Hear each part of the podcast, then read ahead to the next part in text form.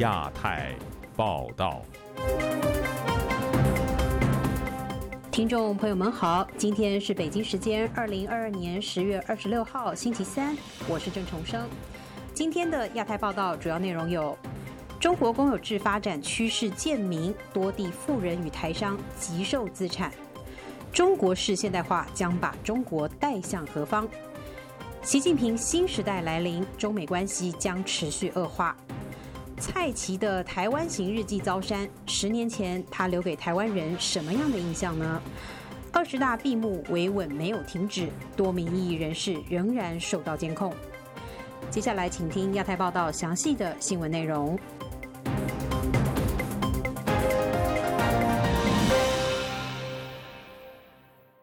中共二十大后，不少人担心公有制经济无限制扩张，急忙抛售物业或资产。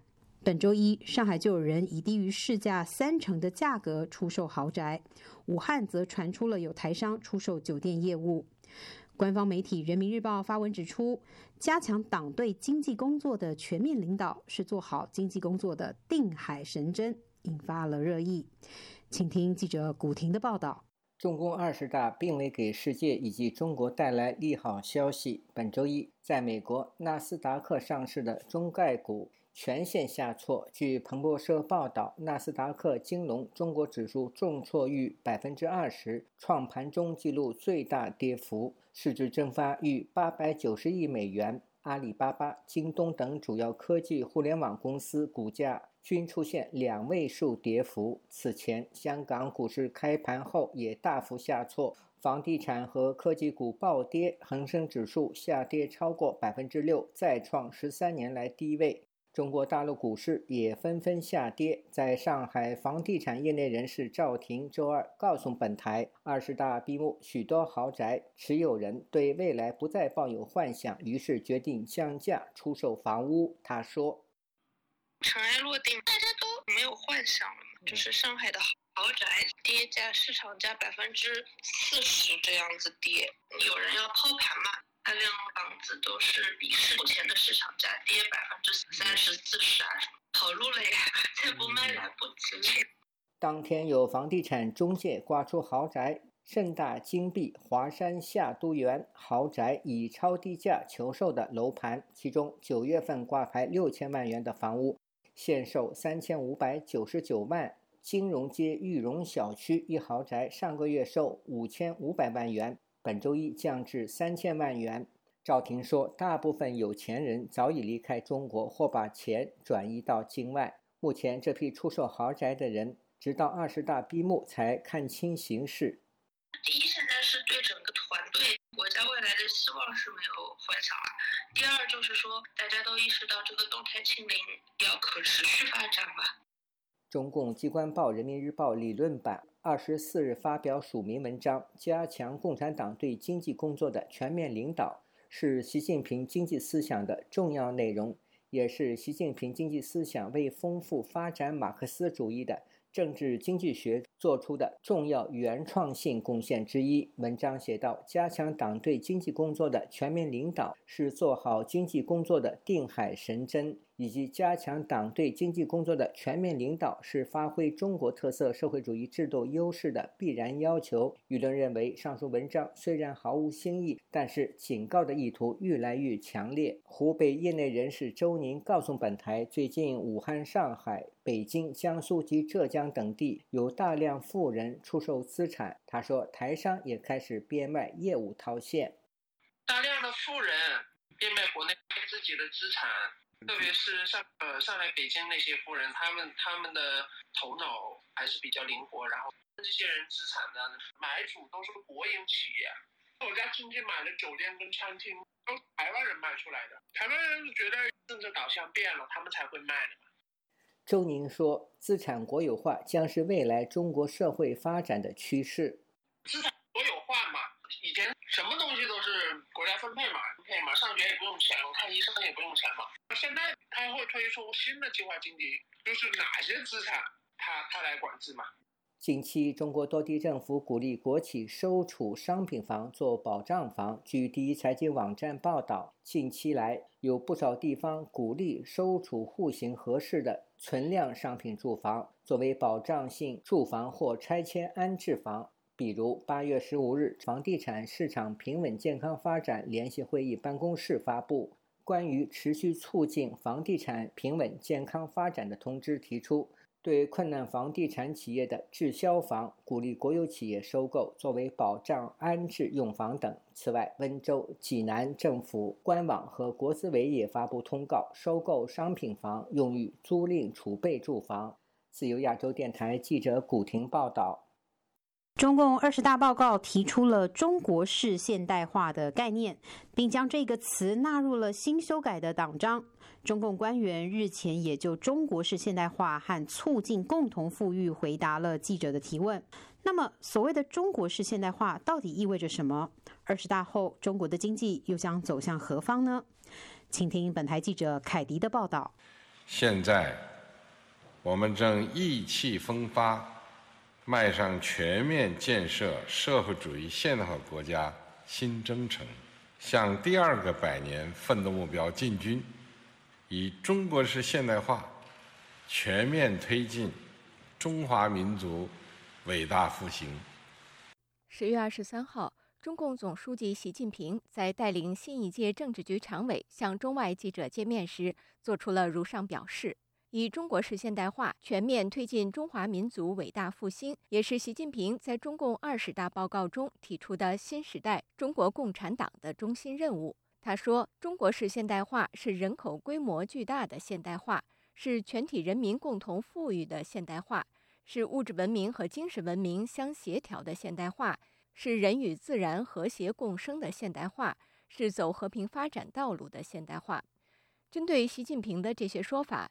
与美时事评论员秦鹏指出，其方向似乎是对的，但实际选择的路径则完全错误。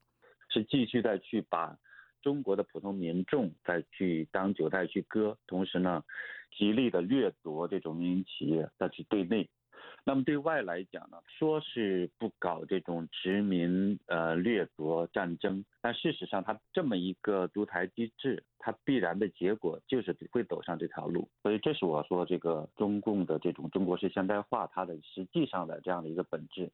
秦鹏指出，中国目前各种污染问题严重，根本不是人与自然和谐共生，中共的精神文明更是毒害到国人和全世界。而共同富裕则是掠夺民营企业，让国营企业获利，享受到社会发展福利的都是中共官员，而不是普通百姓。中国式现代化的本质要求是坚持中国共产党领导，坚持中国特色社会主义，实现高质量发展。习近平在二十大报告当中特别强调，中国式现代化是中国共产党领导的社会主义现代化。对此，旅美经济学者郑旭光认为，政治即经济。所谓党的领导，某种程度也是中共在邓江湖时代坚守的一个底线，就是不能因改革开放而亡党。习近平在此基础上又增加了一个新要素，就是习核心不能被颠覆。所以，从某种程度上讲，可以说，党绑架了习近平，习近平也绑架了党。郑旭光还表示。习近平的所谓中国式现代化，就是要回到周恩来所说的所谓独立自主、自力更生、关起门来自己发展的状态。当然，这是一个神话，呃，不幸的是，习近平可能相信这种神话，啊，这种相信这种神话呢，有利于他，呃，巩固自己的权利，而且呢，呃，实现自己的这个目标吧。周一，中共中央政策研究室主任江金泉在中共中央新闻发布会上表示。促进共同富裕是先把蛋糕做大做好，但同时要通过合理的制度安排，把蛋糕切好分好，防止两极分化。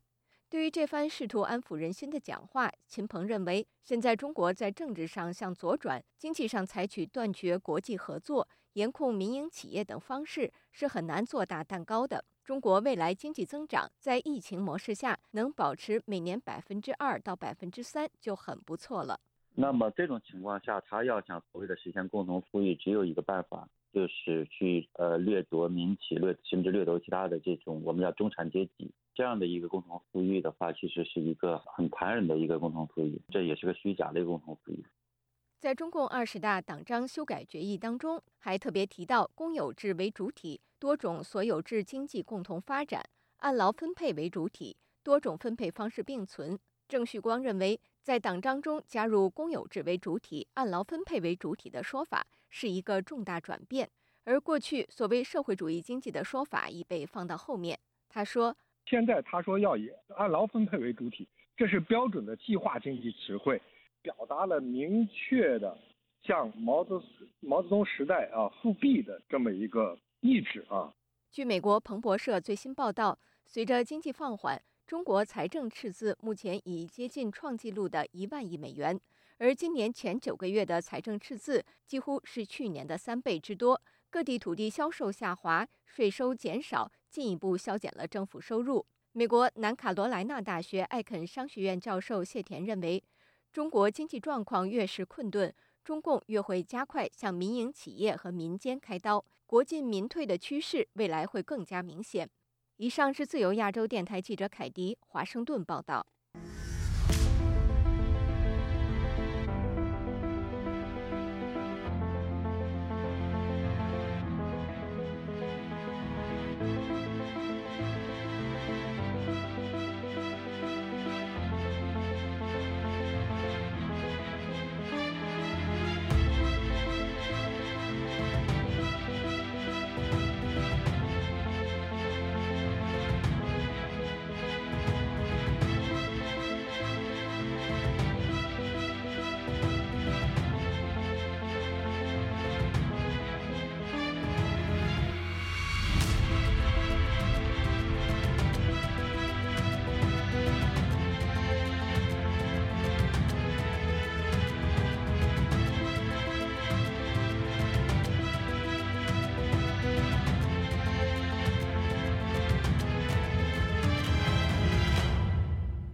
随着中共二十大结束，第二十届中共中央政治局常委名单以及习近平成功三度连任中共总书记，都预示着习近平的权力极大化。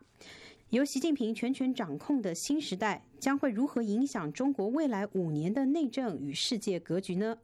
请听本台记者唐媛媛的报道。中共二十大闭幕，美国华盛顿学术界试图剖析二十大结果所带来的意涵。为此，美国智库战略与国际研究中心十月二十五日举办线上研讨会，解析中共二十大。战略与国际研究中心费和中国研究项目主任白明提到。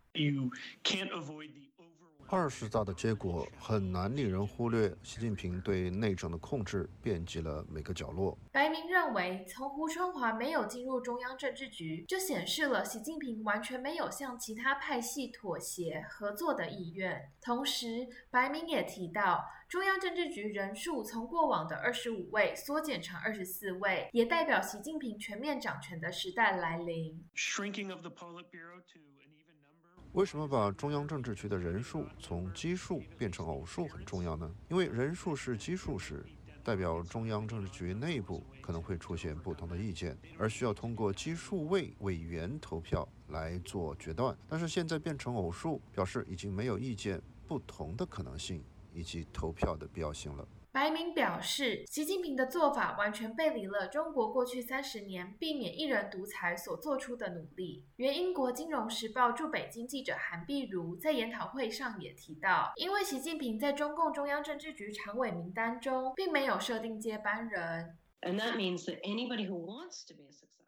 这使得想要成为接班人的人必须激进地展现自己遵从习近平思想。其中，外交官们在推特上大展“战狼外交”，就是一种遵从习思想并得以快速升迁的方式。不过，对此韩并如警告说，随着习近平渐渐老去，没有预设接班人，会使中共内部为了继承人的位子斗争，反而会导致中共政局不稳。至于中国未来的外交政策，战略与国际研究中心。中国实力项目主任林阳指出，在二十大上，中国外交部长王毅当选政治局委员，外界推估他会接替杨洁篪的位子，而中国驻美国大使秦刚也进入中央委员会，这代表秦刚很可能会递补上王毅外交部长的空缺。对此，林阳提到，王毅与秦刚都是战狼外交的代表。另一方面，在国防领域，林阳分析，依照现在的排序，李尚福很有可能成为中国下一任任国防部长。但李尚福在二零一八年才因为主导中国从俄罗斯进口武器而被美国制裁，因此李尚福至今不能进入美国领土。综合上述国防与外交首长人选，林阳认为。在军事与外交方面，我们可能将面临恶劣的中美关系。另一方面，清零政策何时会放缓，亦是中国海内外关注的热点。战略与国际研究中心中国商业与政治经济项目主任甘思德表示，中国的官员很清楚，清零政策已经成为中国经济的重担，并造成中国经济成长停滞。I would say there is plenty of talk. 中国内部已经在讨论如何松绑清零政策，不过在他们百分之百确定松绑政策前，他们不会泄露松绑步骤。甘斯德表示，中国若是要松绑清零政策，至少需要六个月的过渡期。Even though ninety percent of the public is is vaccinated，尽管中国百分之九十的人口皆有接种过新冠疫苗，但是他们多数在过去一年并没有施打追加剂。再加上中国人民打的疫苗保护力相对弱，所以中国政府需要做许多医疗方面的准备。同时，甘斯德也提出了另一项质疑：若是中国松绑清零政策，中国的经济会立刻复苏吗？甘斯德表示，北京相信只要风控解除，中国的经济成长便会恢复至原本的非要性增长。然而，外商公司却不如北京政府般看好中国经济。外商公司普遍认为，外资已经被中国的风控政策吓跑，因此就算中国松绑清零政策，外资也会先观望中国市场的情。况，而不会立即投入，因此中国的经济复苏会比北京预期的还要缓慢。自由亚洲电台记者唐媛媛，华盛顿报道。北京市委书记蔡奇要上中共新一届的政治局常委名单，就有网友翻出了蔡奇十年前访问台湾后，在个人博客发表的《台湾行日记》，他详细记录了参访的心得。不过，这篇文章的原出处已经被删除了。本台采访了数名当时在台湾和蔡奇有一面之缘的人士，他们也谈到了对蔡奇的印象。接下来，请听记者夏小华发自台北的报道。被视为入常黑马的蔡奇，曾经因为铁腕清理北京所谓低端人口遭到争议。二零一二年七月，他担任浙江省常委、省委组织部长的时候，曾经访问台湾。访台之后，在财新博客部落格撰写《台湾行日记》，近日被翻出来。虽然已经遭到删除，但是他入常之后，文章流传出来，引发关注。十年前，台湾是国民党及马英九总统执政，蔡奇当时走访了高雄、南投、新竹、基隆、宜兰、台北等地，除了探访十四年没有见到面的亲二舅，以及国民党为主的政治人物，还有中台禅寺维觉和尚，也走访基层农渔产销社等等，并参访高雄六龟基督教山地育幼院。六龟山地育幼院院长杨子江二十五号接受自由亚洲电台采访回忆，有人打电话给我们说会带一些客人来，我们说欢迎啊欢迎啊，递个名片才知道说哦原来他是那个浙江省省委常委组织部长，在当时他也带那个浙江省的省台办他们一群人这样上来，后来我才知道说他们也到南部来看一下那南部的水果啊，还有一些民情风俗。杨子江说来者是客，五六。六十年都是这样。过去有美国和其他国家，或是台湾北部的民众，偶尔才有大陆去的，主要是观光客。刚好那时暑假，也邀请他们去教堂坐坐。唱诗班正在练歌，就唱了几首歌欢迎他们，也请他们讲了话。蔡先生非常的随和、平易近人，没有架，他说话也是不急不徐。我请他讲几句话，他站在台上，他就说：“今天我非常高兴，也是在别人的安排，就不知不觉也来到这个地方来看到我们的孩子们。”人。然后当我们的孩子在唱歌的时候，他也看到我的老父亲啊，他说看到他们眼睛对望的时候啊，他就感感受到一种那种灵气啊，他就觉得说非常的感动。六龟育幼院资深组长刘行健回忆，当时是钟少和立伟陪同浙江经贸文化参访团翻山越岭到了育幼院，停留约一个半小时。一百零二岁的创办人杨许也坐在轮椅接待。刘行健说：“我们合唱团唱到一首歌叫《那双看不见的手》，看到他很感动，他特别上台讲，他说我们信奉的这个虽然想说是没有宗教什么，但是哈，他看到创办人，看到我们小朋友唱的歌，他觉得这个爱是非常伟大，他就是眼眶就很很感动吧，他对这边就特别深刻。我们老创办人老牧师精神吧感动了他，他觉得一个山东人，我们老牧师是山东人，一九。”四八年来到台湾办的这个育幼院，照顾那么多的孤儿一生，这样他觉得呃很感动。刘行健提到，那双看不见的手歌颂上帝，耶稣基督好像是一双看不见的手在帮助这些孤儿。蒋经国曾经造访六龟育幼院六次，天生没有双手的知名口足画家杨恩典被蒋经国抱在怀里的照片广为人知。刘行健说，他那时候当年浙江省委书记嘛。他就讲到，就是说，哎，浙江奉化，那跟金国先生常观海的地方六龟啊，也是很有渊源。蔡奇在日记中花了三段记录在六龟育幼院的见闻，提到育幼院靠自己抚养一千多名孤儿，五辈女孩杨恩典就出自这里，许多都上了大学为社会做事。还说山地育幼园感动了全台湾，老爷子已经一百零三岁，特地坐轮椅出来见我们。原住民孩子们的表演真是天籁之音，有些还流了泪，他们是在用生命在唱杨。杨许儿子现任园长，两代杨家人都把毕生的精力花在抚养孤儿上，这里真是灵魂寄托之处。杨子江提到，院方送他们自己种的金黄芒果，而蔡奇临走还邀请六龟育幼院合唱团隔年春天到奉化参加浙江少数民族畲族的活动，一同唱歌，一同种下了牛樟树苗，还去看金国先生的故乡。蔡奇日记提到，访台探访在台湾六十年，左营眷村九十岁的二舅，他形容二舅身体硬朗，乡音未改。谈到两岸早日统一，心情显得比较激动。告别时，望着老人的身影，眼前一片湿润。蔡奇日记提到，高雄旗山号称台湾香蕉王国，在香蕉园见到旗山果菜运销合作社主席郭文明，形容他做人很高义，也就是很实在。本台向郭文明查询，他说：“因为我们在泡茶给他喝啊，他说他要泡他的茶给我们喝看看啊。我们喝的是台湾的乌龙茶嘛，他说他有带大红袍拿下来，大家分享泡看看喝看看，他自己拿茶去茶具，自己带茶具哦。”个子蛮高的啦，个子蛮高的啦。蔡奇考察高雄中山大学，由时任校长杨洪敦接待。杨洪敦接受本台访问说：“我忘了呢，我平常都是只有记得是校长、副校长，那其他人我都不认识啊。我们一定不可能只有接接待常委，一定是接待大学嘛。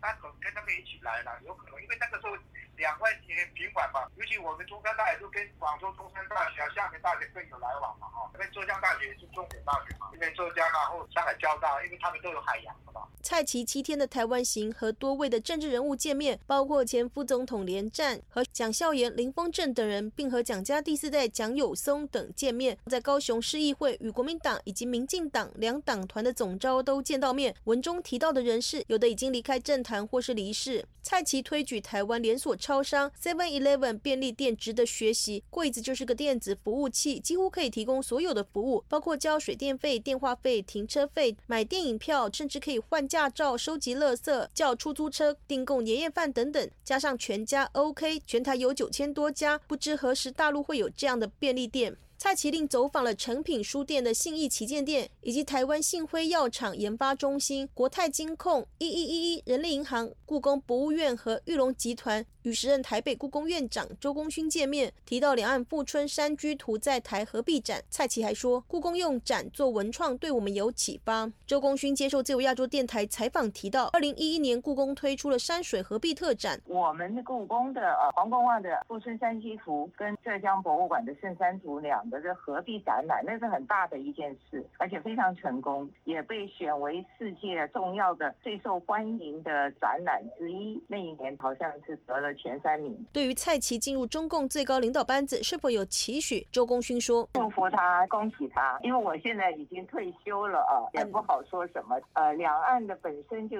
是呃同源同根，收藏文物文化都是相同嘛，多交流的话，只有让两岸啊更提升嘛。”蔡奇在日记总结心得说：“想了解台湾，就必须沉下去走基层。”他强调，两岸交往要着眼于下一代，并提到自己是以社团的名义签证，对方则是按实际的身份相待，以党部交流、基层组织、人才合作为主。他认为此行更增强了责任感，对台交往无小事。为何蔡奇台湾日记型文章被删？台湾韬略策进学会秘书长吴建中接受自由亚洲电台采访分析，习近平在二十大报告说要团结在台湾的统一力量，删掉文章很可能意在保护在台湾的相关人脉。他认为这篇日记也未必是蔡奇亲笔写的。自由亚洲电台记者夏小华台北报道。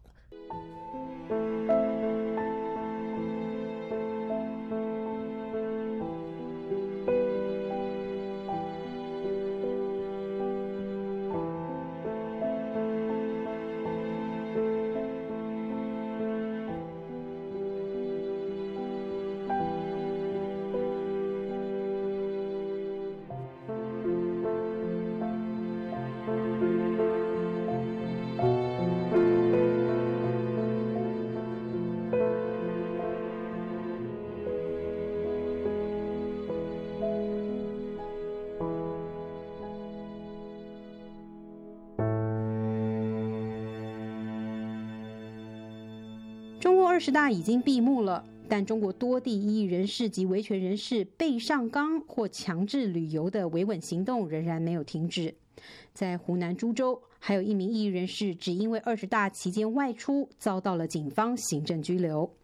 请听记者古婷的报道。中共二十大前夕，中国各地提升维稳力度，众多异议人士接到公安警告，在二十大维稳期限内不得接受外媒采访。甚至有人被带走旅游。本周日，二十大及中共一中全会闭幕，但是多名艺人是周二告诉本台，北京地区的艺人是如果被警察上岗的，将于当天傍晚撤岗；在外强制旅游的，将于本周内回到北京。北京艺人是季风当天告诉本台，他正在长沙进行疫情隔离，三天后回到北京。他说：“。”现在还在长沙，过两天再回北京。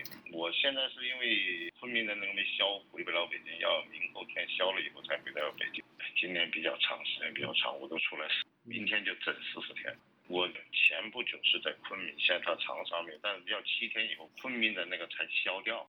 每年的中国全国两会六四周年日等所谓政治敏感期，各地的艺人士、维权人士。贵州人权研讨会成员以及访民均会被居住地警方软禁或带走旅游，其中在北京的异议人士大多被上岗，少部分被旅游。赵子阳的政治秘书包同的儿子包普夫妇在二十大前被带到北京郊外旅游，媒体人高瑜被带到怀柔旅游，维权人士蒲志强被带到昌平，最近才获准回到北京，但每天上班由警方跟踪。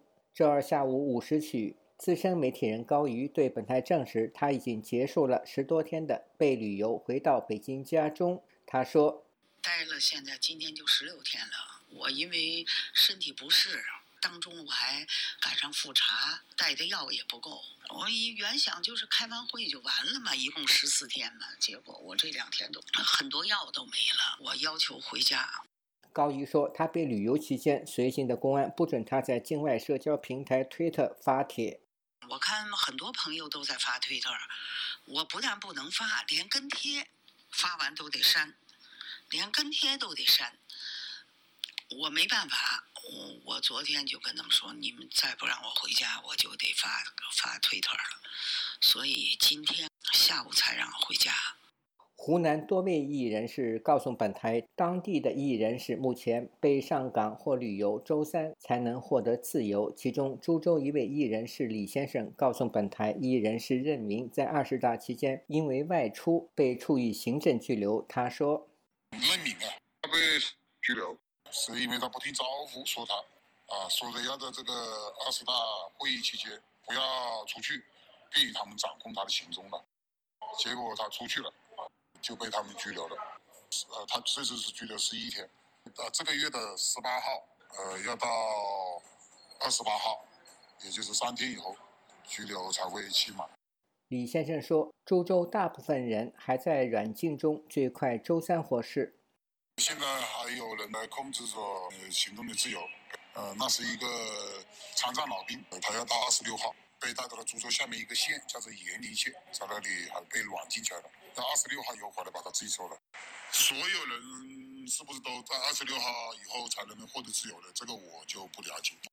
在中共二十大维稳期内，据说各地异议人士或维权人士以及访民遭到软禁，甚至刑事拘留。访民推算，近一个月被软禁的访民多达上百人，甚至更多。一位维权人士对本台说：“这次二十大安保措施啊，这个严密程度，那是前所未有、前所未有的。我感觉他们如临大敌，二十四小时值班，所有的人员都不能休息。有时呢，每天呢还要跟他们去打卡啊，给他们去照个照、拍个照片啊，证明他没有到处走，还属于他们的管管控之中。”自由亚洲电台记者古婷报道：中国周一报告新增了一千零八十例的新冠本土案例，包括了两百零五宗的确诊和八百七十五宗的无症状感染。福建福州市就爆发了感染群组，全市有数百万人需要连续三天接受核酸检测。有评论就认为，习近平在二十大报告中重申坚持动态清零，让地方官员不敢掉以轻心。接下来，请听记者高峰的报道。福建福州市上周末验出十一例阳性感染者。根据当局通报，感染源头来自当地一家酒吧，受到感染的包括酒吧工作人员以及顾客等。其后，全市多个区相继出现本土感染个案，鼓楼、台江、苍山和晋安四个城区。二十三日起，连续三天展开三轮全员核酸检测。官媒报道，这次检测规模涉及全市数百万人。网上有视频显示，采样点外大排长龙，有居民表示，从早上排队排到夜晚。闽清县也宣布全县取消聚集活动，所有文娱场所暂停营业。当局表示。这次全员检测针对重点人群，在采样开始前二十四小时内已完成核酸检测的人员无需再测。红码人员不参与核酸检测，黄码人员根据防控要求前往黄码通道完成核酸检测。当局表示，疫情防控形势严峻复杂，要深入贯彻党的二十大精神。尽快实现动态清零，并加强舆论引导，为疫情防控营造良好的舆论氛围。家在福州晋安的张女士，虽然顺利通过星期天第一次检测，但星期一和星期二仍然要重复排队。前天一发生这个事情哈，我们住的地方小区就通知了，哎，大家都要去做核酸，我们晚上就赶紧跑去做了。然后昨天晚上也跑去做了，刚开始的时候排三个小时，然后第二次排在一个半小时，手机上变黄码了，就通知你你不能出去了，你要隔离。他对福州当局的防疫政策表示理解，却认为有商榷的余地。好像有点夸张，这个细菌都变异了，没必要这么紧张。应该来说会跟人人类那个共同相处嘛。按理说，你验一次已经没有了，就是绿码了，说明你就安全了嘛，健康了嘛，就没必要再做了嘛。中国红十字基金会原医疗救助部部长任瑞红认为，福州当局要求全市居民三天内做三次核酸检测是过度严厉，而且缺乏科学依据。全员检测过度的防范吧，毕竟感染的人数它是可控的，就是它的密接也是可以查到的。三天三检其实也是一个过激的一个做法，因为病毒的三天潜伏期嘛，你一天一检，就是这个人他上午比如说接触了一个人，下午他感染了，你其实你第第二天你是查不出来的，到了一一点五天之后才能筛出来。其实三天一检这个就已经算是就可以的了，就基本上能够做到防范很多的这种。呃出现的新的感染人群了。三天三检 就是真的是没有必要。他认为这样做导致人群聚集，容易造成交叉感染。这种大规模的聚集去排队做核酸的话，确实是够能够使它的传染率会有可能会的风险会加大的。全员的核酸就你很难做到科学的去把它人人群疏散开来的去核酸，所以这个确实是不可取的，会增加一些人群的感染的风险，尤其是部分老人、孩子，还有一些免疫力低下的人群。你叫他们在那里排队，哪怕是没有新冠啊，可能但是你这种长时间排队对他的身体。或者是说他感染其他疾病的，比如说就是普通的流感的可能性都会增加。中共总书记习近平在二十大报告中重申，坚持动态清零不动摇。任瑞红认为，这等同鼓励地方基层官员防疫一刀切。因为二十大之前的一个党媒就已经把这个方向给定好了。再加上二十大完全是按照 习的这个目标实完全实现了嘛，已经实现了全部的习家军来控制中国。那现在地方基层干官员肯定还是还是比较战战兢兢的，他们不敢在这个事情上犯任何的错误，毕竟要考虑自己头上的乌纱帽，先这么做着，然后再观察一下这个风向是到底会怎么样。如果上面有放松的，可能有一点这个风口放松，他们会也会放松一点。如果上面没有这个说法。那他们只会变本加厉，严严格要按照这个上面的路线方针来执行。针对中国部分城市的抗疫经验，福州当局表示，已经启动生活物资应急保障机制，加大粮油等主要生活必需品的供货力度。自由亚洲电台记者高峰香港报道。身负多项控罪的香港传媒大亨黎智英，周二再被控诈欺罪成，而他涉及香港国安法的案件将于十二月开审，最高可能判处终身监禁。黎智英的国际律师团队。英国御用大律师加拉格尔再次促请英国政府要为英国国民黎智英发声。他还透露自己不断遭受网络攻击，有人假冒他的名义向英美议员发电邮，他怀疑是要借此收集黎智英勾结外国势力的证据。接下来，请听本台记者吕希发自伦敦的报道。香港一传媒集团创办人黎智英一直是北京的眼中钉，被关押将近两年的他，率负非法集结、欺诈、煽动以及港区国安法等多项罪名。他周二在香港被裁定两项欺诈罪成，指他容许名下的立高顾问公司在苹果大楼设办公室，违反住契，隐瞒科技园公司，押后到十一月底进行求情和判刑。然而，最值得关注的是，黎智英仍然身负港区国安法底下的勾结外国势力罪，估计将会在十二月一号开审。带领黎智英英国律师团队的英国御用大律师加拉格尔周一在英国上议院一个活动当中指出，香港政府已经不再以典型的诽谤罪等罪名针对记者，而是以欺诈罪等不同罪名以及新设立的港区国安法打压新闻自由。根据港区国安法的法则，最高可以判终身监禁。加拉格尔强调，黎智英是英国国民，认为拯救因为政治检控而在海外被囚禁的英国国民是英国政府的首要任务，促请英国政府为黎智英发声。以下我的同事读出：我们的政府没有为黎智英发出足够呼声，我们应该站起来为他呐喊。我们正面对违反国际法的港区国安法。如果我们无法在香港当地解决问题，我们就必须在国际层面上解决。主持会议的英国资深媒体人辛普森在会上读出李智英儿子黎崇恩的信件，促请英国政府采取紧急行动，拯救他的父亲。以下我的同事读出：我们距离国安法和煽动叛乱的审判只剩下几个星期，这是对法治的嘲弄，并可能判处终身监禁。是我的父亲要在监狱中度过余生，英国必须尽其所能阻止这种情况，现在就要行动。加格尔又在会上透露，自他带领黎智英的国际律师团队以后，就不断遭受网络攻击。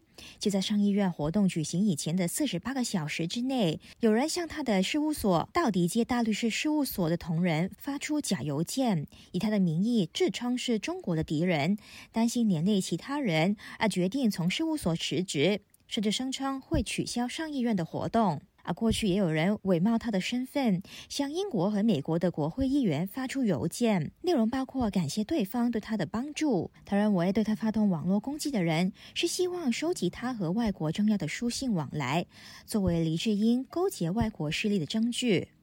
而除了网络攻击以外，他也曾经收到自称来自于香港国安处的电邮。指控他违反港区国安法，警告他可以被其他司法管辖区引渡到香港，并被起诉。以下我的同事读出。这些威胁是想向我传达一个讯息：再不闭嘴的话，你就会成为下一个目标，即使你身在英国也一样。他带领的律师团队持续在国际社会为黎智英发声，但是他强调，他的团队和黎智英的香港律师团队并无关系。他要拒绝就英国御用大律师 Tim Owen 赴港为黎智英国安法案件抗辩一事作出评价。出席活动的前香港总督彭定康表示，李志英的遭遇显示港人过去享有的自由已经逐一被扼杀，形容香港进入白色恐怖时期。无国界记者组织就发起联署，要求港府释放李志英。自由亚洲台的记者吕希，英国伦敦报道。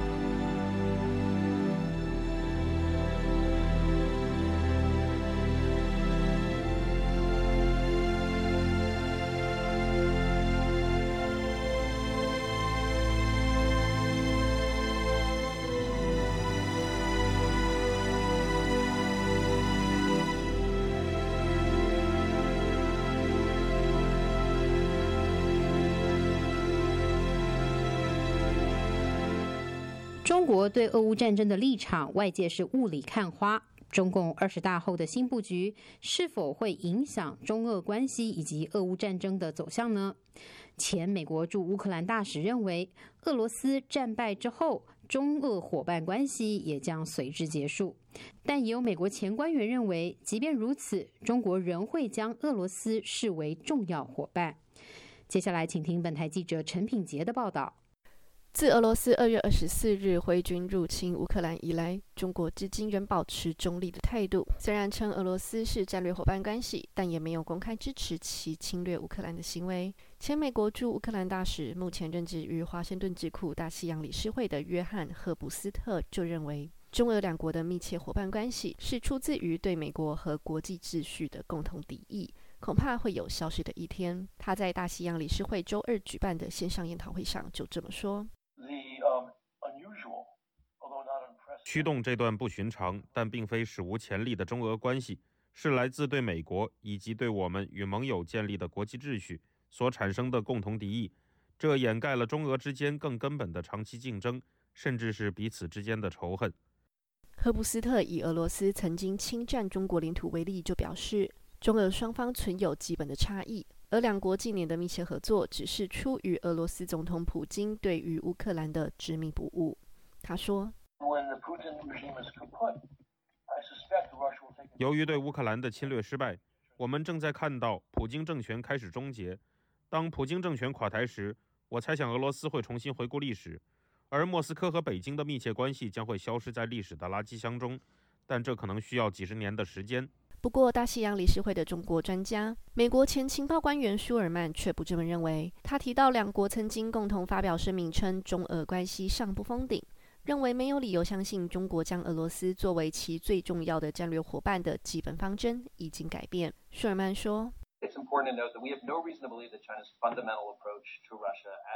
与俄罗斯结盟的重要性只会被提高。中国对于欧美盟军对俄罗斯入侵的抵抗感到惊讶。”并且想知道未来若发生台海危机时，中国可能受到的影响。这些都让习近平更强调俄罗斯伙伴关系的价值，即使在俄罗斯逐渐衰落的情况下也是如此。舒尔曼分析，中共二十大新布局更集中在中国国家领导人习近平的个人权利，以及他所领导的中国共产党的稳固。因此，在中国看来，以美国为首的国际社会正在从经济、国防等各层面试图威胁，间接加深了中国与俄罗斯结盟的重要性。舒尔曼这么分析。China's watched with surprise, I think, the Allied response to Russia's invasion, and it's wondering about the implications for a Taiwan crisis scenario in the future.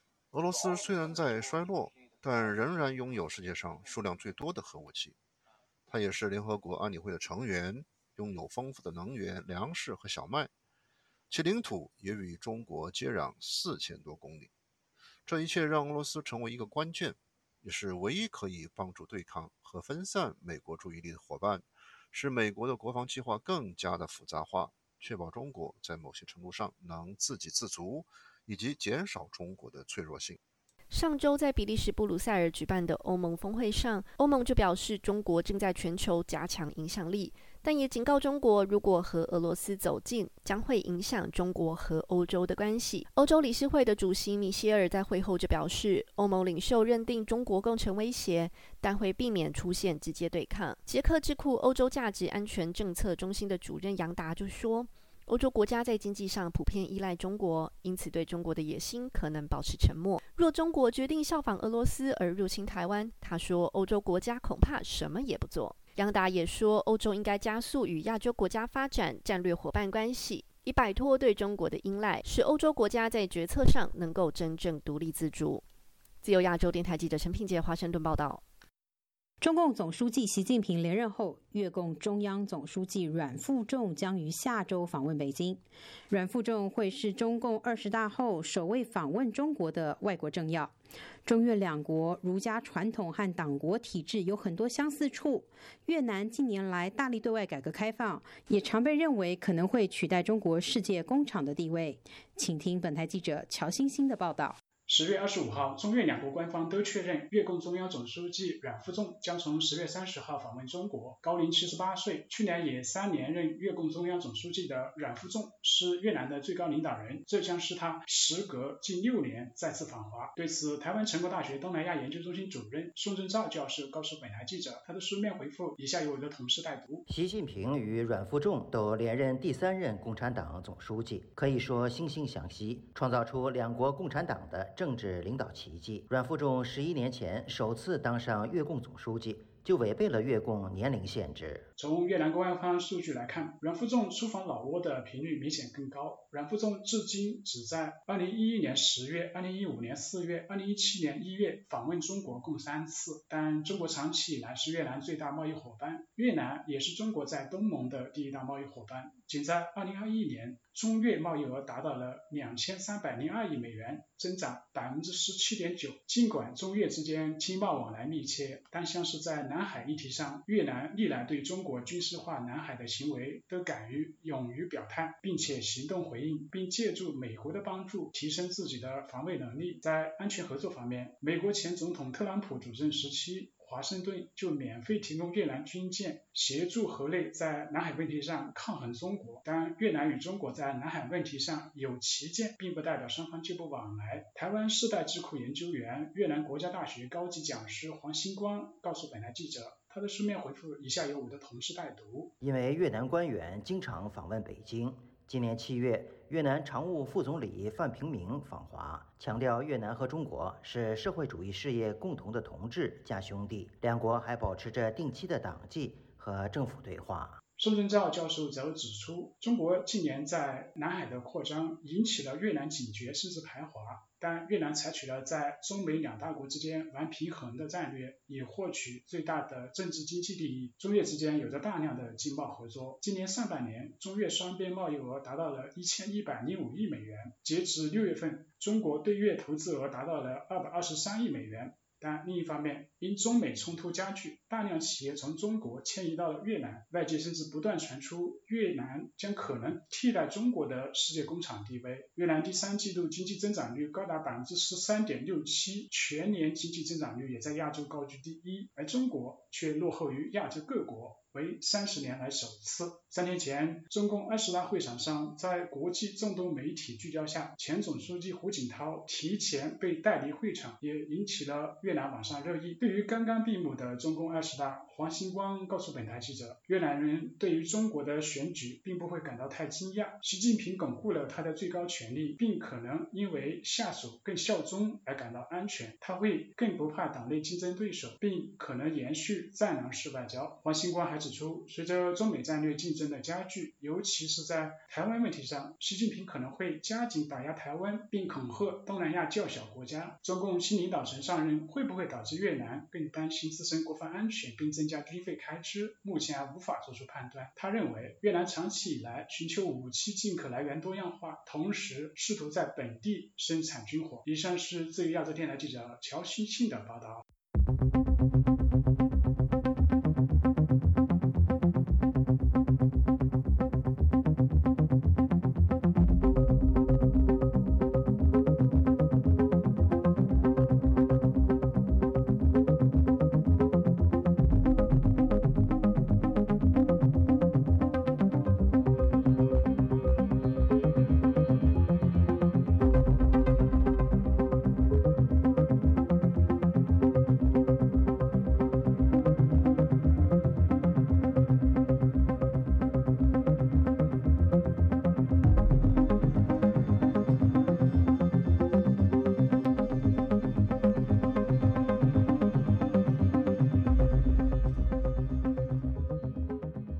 第十一届世界民主运动全球大会二十五号起在台北举行。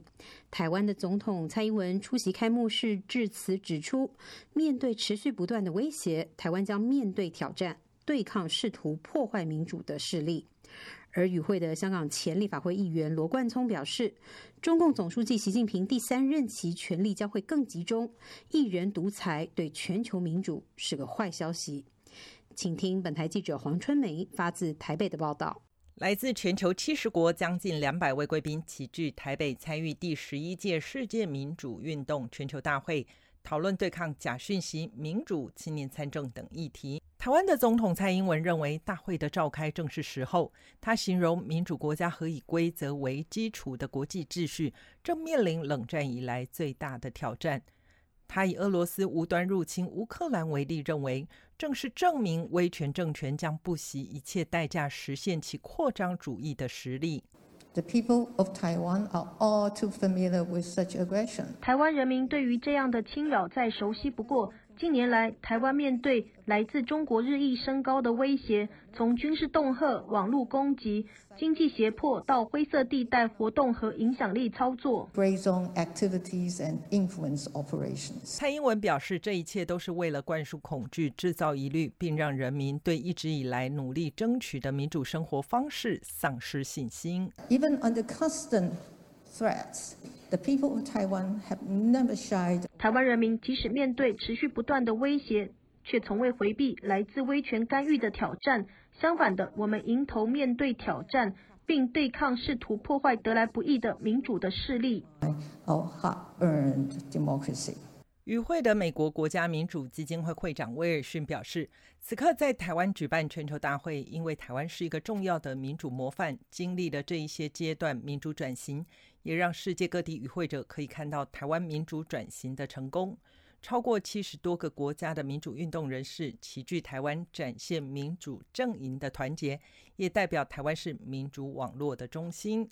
流亡英国的香港前立法会议员罗冠聪也参与了对话。他接受本台访问时指出，中共总书记习近平迈向第三任期后，权力变得更加集中，这对全球民主是个坏消息，必须慎重看待之后的发展。一个人的独裁，比以往我们相信中共他比较可能会有一些集体领导的独裁会更加危险，他会把自己个人的一些呃呃呃野心会凌驾在呃人民的利益之上。对日前在英国曼彻斯特中国领事馆外的一场港人示威演变成中国外交官袭击冲突，罗冠聪认为这事件是习近平默许鼓励下做出来的。他提到，过去几年在中国领事馆的统筹下，在英国关于香港的示威游行已经逐渐减少。一旦是碰触到，比如说习近平这样子，因为他是一个个人崇拜类型的一个独裁者，所以有那些图像或者是呃呃呃，他们觉得对于习近平不尊重的事情，他们就会变得非常敏感。这某程度上是这些外交官的死穴了。近日有部分在台港人申请定居遭驳回，选择离开台湾。罗冠聪建议要以台湾的国家安全社会共识作为基础。香港社会运动已经过了一段时间，但是台湾还需要时间凝聚共识。一个政策从提出到落实耗时许久。他劝在台港人要有更多的耐心处理。自由亚洲电台记者黄春梅台北报道。再带您来关心几则要闻简讯。根据路透社报道，澳洲警方上周五在新南威尔士州逮捕了现年五十四岁的前美军飞行员杜甘。有消息人士透露，他被捕的原因是曾经为中国工作。杜甘在被捕的当天就上庭聆讯，但没有获准保释。警方告知杜甘是美国公民，而澳洲警方是应美国政府的要求逮捕他，并计划将他引渡回美国。杜甘被捕的具体细节目前不得而知。而杜甘曾在美国军方任职十年，后来在澳洲开设了飞行服务公司。从二零一七年到二零二零年期间，他在中国青岛注册了一家航空顾问公司，后来公司解散了。在杜甘被捕的同一周，英国政府才警告本国的前军方飞行员不能为中国工作。美国《华尔街日报》则报道，英特尔公司首席执行官帕特·基辛格近日在一场技术会议上说，美国限制对中国出口芯片是事出必然，这是为了保持美国在技术竞争中的优势，也是地缘政治的需要。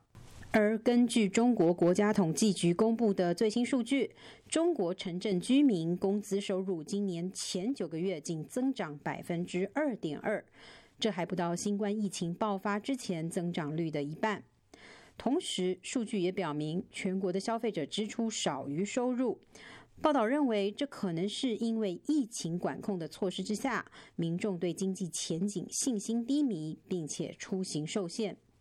根据民生观察网的消息，人权律师余文生证实，他的前任辩护律师，也就是广西北流县人权律师陈家红，因为反共书法作品，在九月份的时候遭到警方刑事拘留。陈家红是在九月二十二号被国保警察找上了门，警方发现他家里有反共书法。便把他带回派出所做笔录。听众朋友，今天的亚太报道内容播送完了，我是郑重生，谢谢您的收听，我们明天再会。